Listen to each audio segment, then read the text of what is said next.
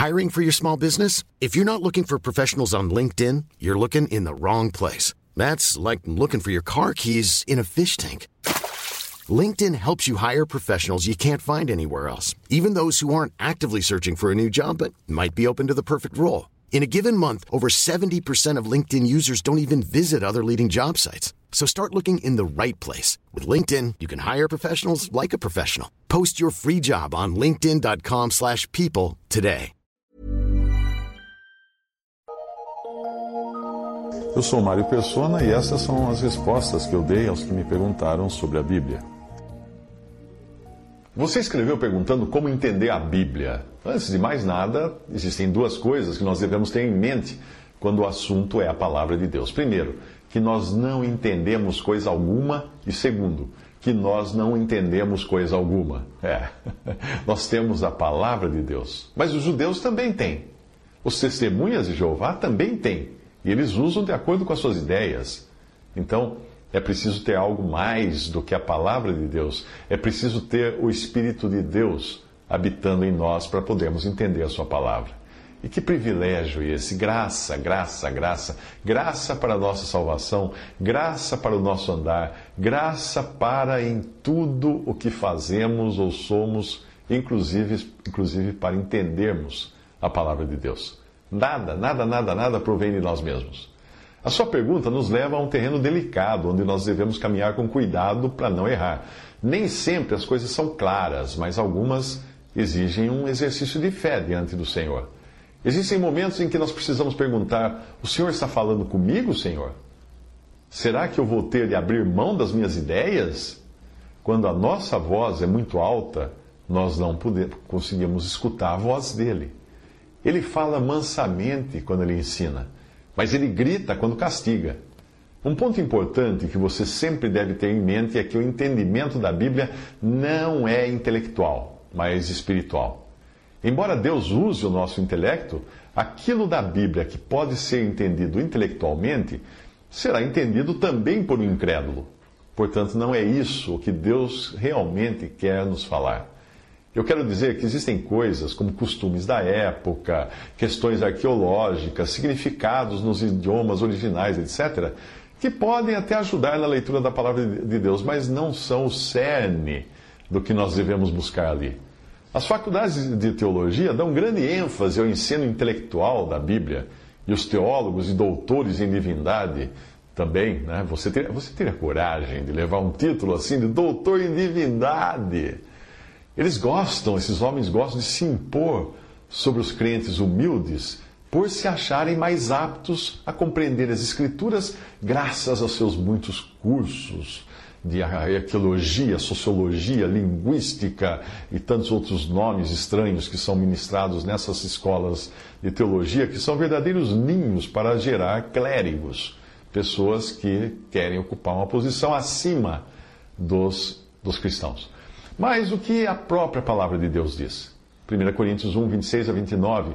Porque vede, irmãos, a vossa vocação, que não são muitos os sábios segundo a carne, nem muitos os poderosos, nem muitos os nobres que são chamados. Mas Deus escolheu as coisas loucas deste mundo para confundir as sábias.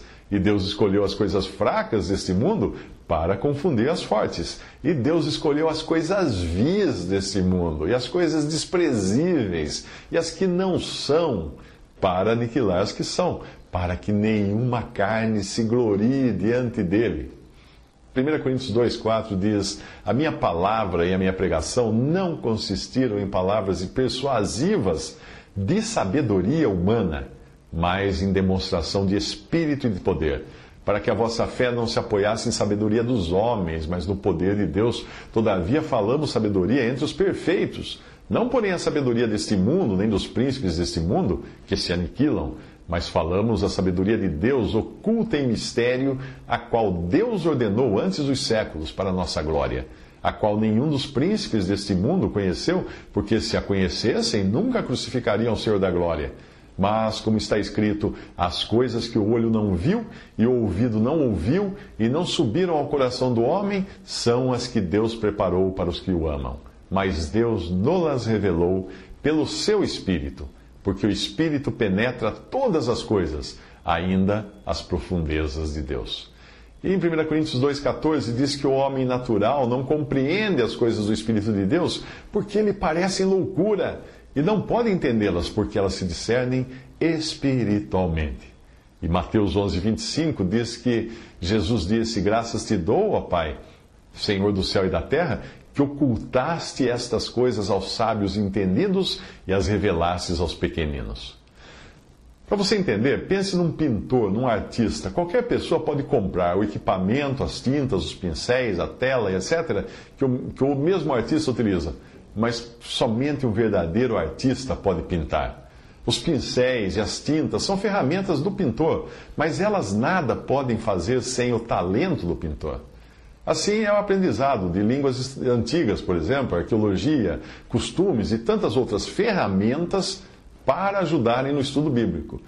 Ah, podem ter a sua serventia até certo ponto, mas apenas e tão somente nas mãos de alguém nascido de novo. E mesmo assim, nunca para colocar essa pessoa numa, numa posição acima de um crente que não saiba ler nem escrever. Eu digo isso porque um artista pode até fazer a sua arte sem precisar do equipamento comprado na loja. Dê a ele um pedaço de caixa de papelão encontrado no, no lixo e um pedaço de carvão tirado de uma fogueira, e você vai ver o que um artista é capaz. Mas mesmo um crente, ele pode ter sua sensibilidade embotada pelo seu ego, quando ele resiste à verdade por achar que aprendeu, aprendeu tudo o que deveria saber. Eu quero compartilhar a história com você de, uma, de, um, de um jovem crente assim. Ele estava sempre muito certo da sua posição. Um irmão que viajou com ele uma vez apelidou-o de Tenho Certeza. Apelido do que ele ganhou foi Tenho Certeza. E ele tinha tudo o que pensava baseado em passagens da Bíblia e estava sempre pronto para sacar uma passagem e atirar, e sair atirando para todo lado. Uh, principalmente quando o assunto era o novo nascimento. Sim, ele sabia que antes de ser salvo estava morto, mas não tão morto assim. Ele achava que havia algo em si que estava vivo, vivo o suficiente para ter optado pela fé em Cristo, para ter escolhido crer em Cristo. Aí um dia um irmão mais velho trouxe o assunto do novo nascimento numa reunião.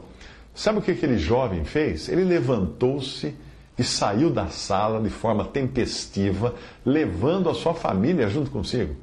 E a partir daí, ele teve início uma batalha de palavras e versículos entre esse irmão mais velho e aquele irmão, e aquele jovem, né?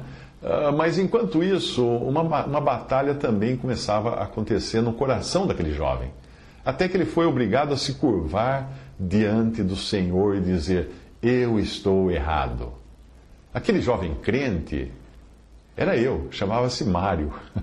Eu lutei muito contra a ideia de que não havia algo em mim que fosse capaz de crer no Senhor.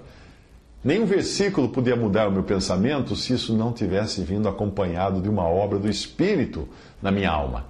Deus age com graça para conosco, porque Ele sabe que nós não conseguimos entender essas coisas. Se você não estiver entendendo algo agora, deixe que o Senhor vai ensinar depois. Existem coisas que nós não entendemos. Eu sei que o pior professor nessas horas é o ego. É. Que bênção, então, nós podemos, que quando nós podemos, de forma mansa e na quietude da presença do Senhor, pedir a direção dele e descansar nele. Não há sabedoria, nem inteligência, nem conselho contra o Senhor, diz Provérbios 21, versículo 30.